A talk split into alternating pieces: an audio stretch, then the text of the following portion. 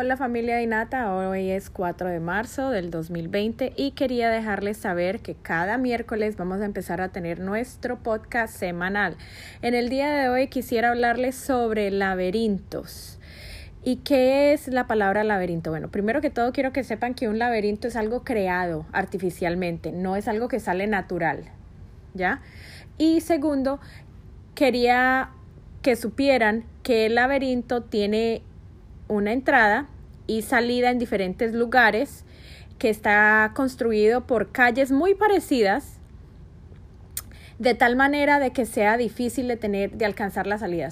tú puedes entrar en el laberinto, las calles son muy, muy similares y pareciera que tienen salidas y que te llevan a un mismo lugar, pero solamente hay una salida, tienes una entrada y una salida. Y definitivamente un laberinto es un enredo, es algo que genera confusión, caos, es prácticamente lo que le podemos decir una maraña. ¿Por qué estoy hablando del laberinto? Primero quiero que tomen en cuenta que es algo artificial, es algo creado no naturalmente, es lo opuesto de algo natural. Algo artificial es algo que no tiene una naturaleza em, de por sí. en inglés le diríamos fake y cuando decimos que algo es natural, es algo que... algo basado en, en vida, que tiene vida. ¿Sí? Cuando algo es artificial, no tiene vida. ¿Por qué estoy hablando de un laberinto en el día de hoy? Bueno, porque muchas veces tenemos muchas confusiones, tenemos una entrada y tenemos una salida, pero en medio de ese trayecto de entrar a llegar a la salida, tengo muchas opciones.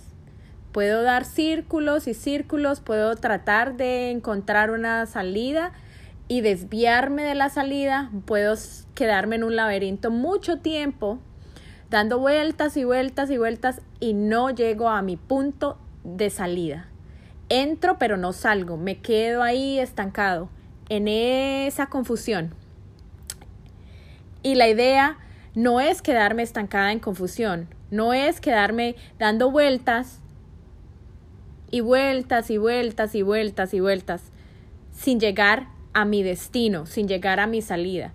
¿Por qué te quiero hablar de esto? ¿Cuál es la importancia? ¿Qué, relevancia tiene esto con mi vida? Bueno, quiero que sepas que en nuestra vida tenemos una entrada y a veces vemos que nos quedamos ahí dando vueltas y vueltas y vueltas y vueltas en varias áreas de nuestra vida. Emocionalmente nos damos, nos quedamos dando vueltas y dando vueltas y dando vueltas y dando vueltas.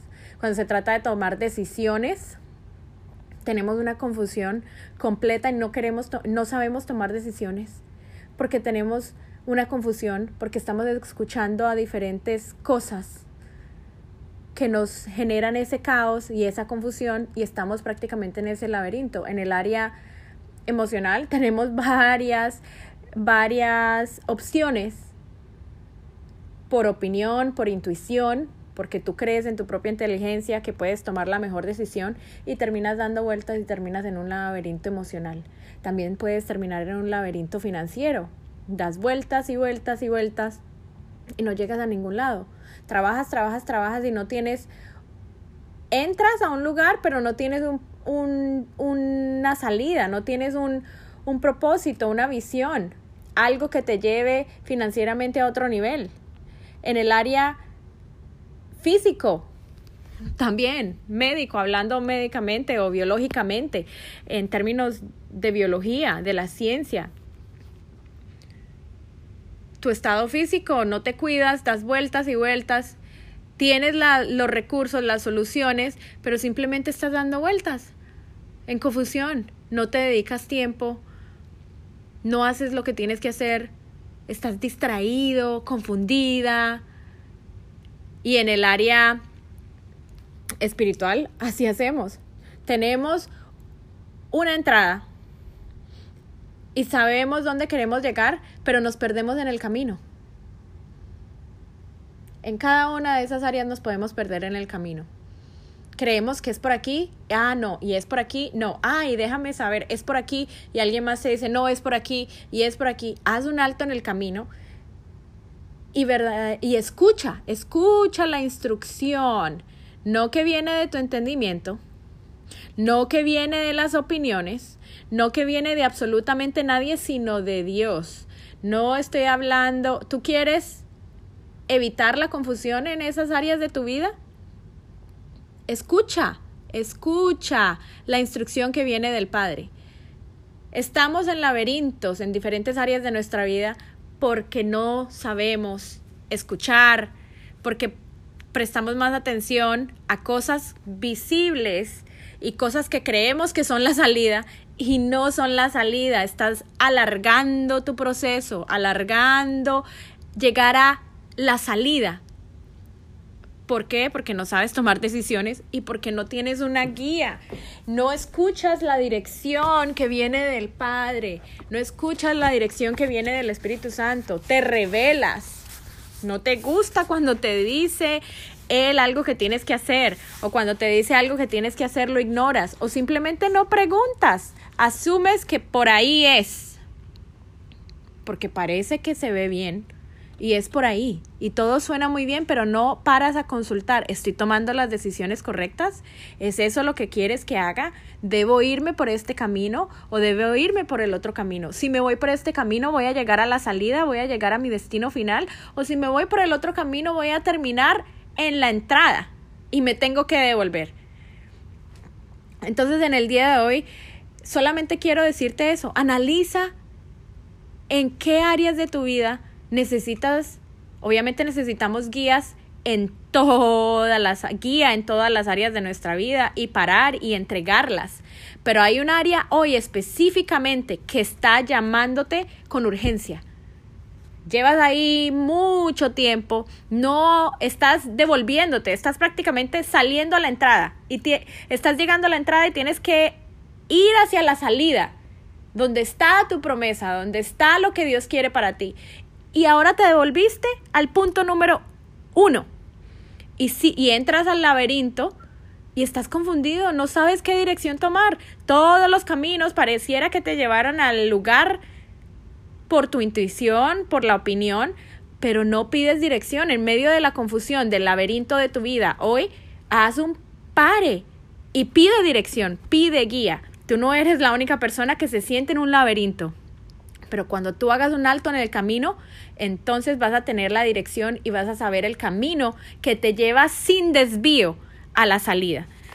En el día de hoy te quiero dejar un los versículos o exhortar a que, a que leas los versículos y en especial uno que dice, Proverbios 3, 5, 6. Confía en el Señor de todo corazón y no en tu propia inteligencia.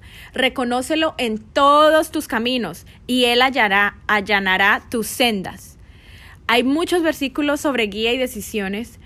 Siento que a veces nos creemos muy inteligentes y no está mal que te creas inteligente, no está mal que te creas sabio, pero está muy mal que recibas consejo sin pedir dirección a tu guía y tu única guía es el Padre. Puedes recibir consejos, puedes obtener todos los consejos que tú quieras y es necesario, es necesario tener consejos. Pero a la hora... Hola amigos de Inata, en el día de hoy nuestro podcast tiene como título Epicentro. Y quiero hacer un breve énfasis en qué significa la palabra epi. La palabra epi significa superficie y centro la palabra centro, es un punto o un lugar que está en el medio.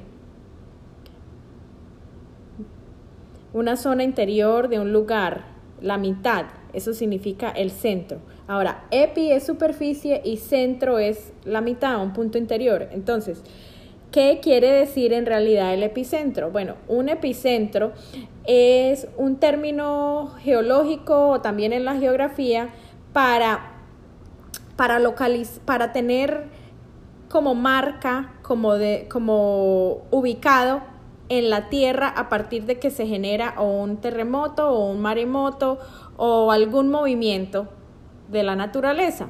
Entonces, el, el epicentro es superficial, su término es epi, superficie, y centro, la ubicación en la mitad.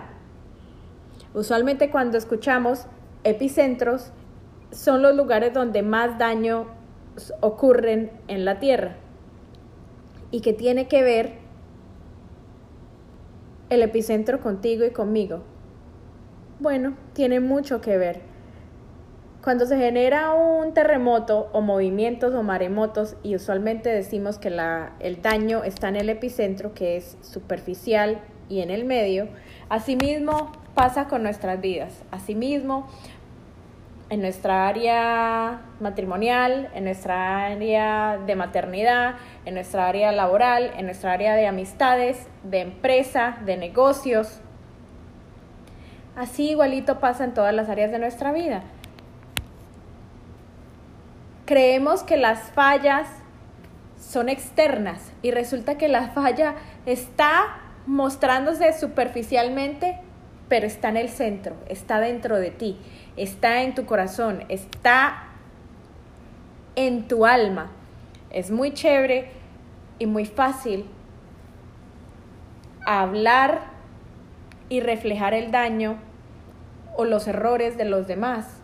Pero cuando tú entiendes que hay fallas que están centrales en ti y que se pueden notar superficialmente, entonces tú estás por el camino correcto, estás en el camino de identificar esas áreas que debes cambiar, que solamente la convicción y el amor de Dios te puede llevar a modificar, porque ninguno de nosotros tenemos derecho, así sea en amor, de decirle a la otra persona las fallas que está teniendo. Son simplemente procesos. Estoy hablando de que el epicentro es una manifestación natural, son movimientos naturales. Y nosotros somos seres humanos, por naturaleza tenemos fallas y debemos aceptarlas, corregirlas y seguir adelante. No nos podemos quedar en las fallas. Claro que eso genera caos, genera movimientos en nuestro ambiente, generan cambios en nuestra atmósfera, generan cambios en nuestra vida, es incómodo. Nadie que haya vivido un terremoto puede decir, ay no, eso fue maravilloso, fue la mejor experiencia. Siempre genera miedo, siempre genera caos. Pero cuando tú empiezas a identificar esas áreas que están dentro de ti, esas áreas que necesitas trabajar y que superficialmente se ven muy bien, entonces puedes evitar un terremoto, puedes evitar un maremoto en tu vida, puedes evitar una catástrofe en tu vida. En el día de hoy quisiera dejarte eso como en tu corazón y en tu mente, de que empecemos a identificar esas áreas de nuestra vida que están centrales en tu corazón, en tu mente, y que superficialmente se pueden notar, pero no has ido hacia el centro. Como bien dice, epicentro. Está superficial, epi, superficial, y centro está en el medio y quieres taparla superficialmente, pero no puedes. Cuando se generan esos movimientos fuertes, bueno, puedes ver el daño, puedes ver el caos y no puedes evitarlo porque dejaste que, se, que superficialmente se empezara a notar y no hiciste nada. Superficialmente cubriste, pero en el centro no trabajaste, no trabajaste dentro de ti. Superficialmente todo está bien, pero internamente dentro de ti nada está bien y hoy te quiero exhortar a eso, a que empieces a identificar las áreas dentro de ti, no solo las superficiales, porque superficialmente todos podemos decir que estamos muy bien. Tú nunca vas a encontrar a alguien en la calle que te diga, ¿cómo estás? Y tú le digas, súper mal, fue un día terrible, o sea, me ha ido re mal. La gente no dice eso, todo el mundo te dice que está bien, pero tú en tu interior sabes si verdaderamente estás bien, dentro de ti en el centro. Tú sabes si estás bien o estás mal. Identifica eso y empieza a hacer cambios. Cambios que solamente la relación con Dios, el Espíritu Santo, te puede dar el convencimiento, la convicción de las áreas que están mal. Deja de estar opinando sobre las fallas de los demás que puedes ver superficialmente cuando internamente en el centro tuyo hay muchas fallas. No miremos en el ojo de otro, no mires la paja en el ojo de tu hermano y no mires y deja de estar mirando en los demás y enfócate en ti. Es muy fácil criticar a los demás, es muy fácil determinar las fallas superficiales en los demás, pero ¿y tú? ¿Te estás enfocando en ti?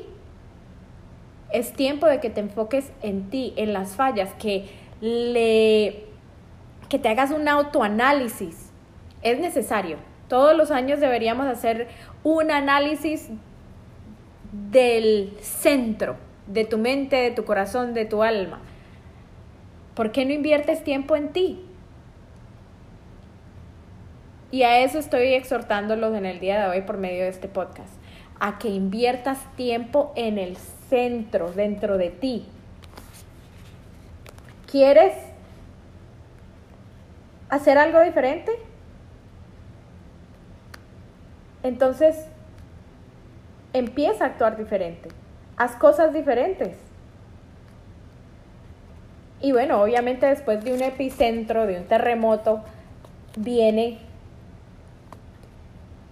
el caos, la catástrofe, pero también viene la restauración, también viene poco a poco como la gente se va uniendo y la gente va empezando a donar, la gente va empezando a formar equipos de rescate, hay unidad, pero no es necesario que tú sufras una catástrofe para restaurarte. Tú puedes hacerlo ahora. Tú puedes querer un cambio en ti, en varias áreas de tu vida que son necesarias. Si tú le pides, Él te mostrará. Y eso es lo que quiero dejar en el día de hoy. Que puedas entender que superficialmente puedes estar muy bien, pero en el centro tuyo hay un movimiento, hay un daño increíble y no lo estás identificando, lo tapas. Así que hoy es un buen día para empezar de nuevo, hoy es un buen día para que puedas identificar esas cosas que debes sanar, esas cosas que son una alerta roja y que estás culpando a los demás criticando a los demás, pero no estás identificando lo que está mal en ti. Y luego va a venir una catástrofe, va a venir un movimiento tan grande que no puedas controlar, que ya no va a ser superficial, sino que va a ser un daño tan grande que va a ser igual de grande a un maremoto o a un terremoto. Y lo puedes prevenir, porque la naturaleza de nosotros puede prevenir ciertas cosas. Y no lo estás haciendo, no estás enfocándote en las cosas de tu alma, en las cosas de tu mente, estás enfocándote en las cosas superficiales. Ya basta, ya basta de eso. Y hoy es un buen día para empezar de nuevo. Y te quiero dejar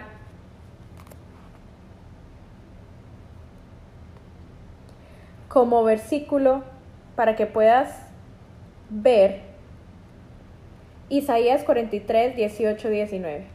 Olviden las cosas del antaño. Ya no vivan en el pasado. Voy a hacer algo nuevo. Ya está sucediendo. ¿No se dan cuenta? Estoy abriendo un camino en el desierto y ríos en lugares desolados. Él es capaz de abrir, Dios es capaz de abrir caminos en lugares donde tú no tienes esperanza, en lugares donde simplemente tú solamente ves catástrofe, en lugares donde tú simplemente ves daños, en lugares donde simplemente ves destrucción. Él sí es capaz de abrir caminos nuevos para ti. Y hoy es un buen día para empezar.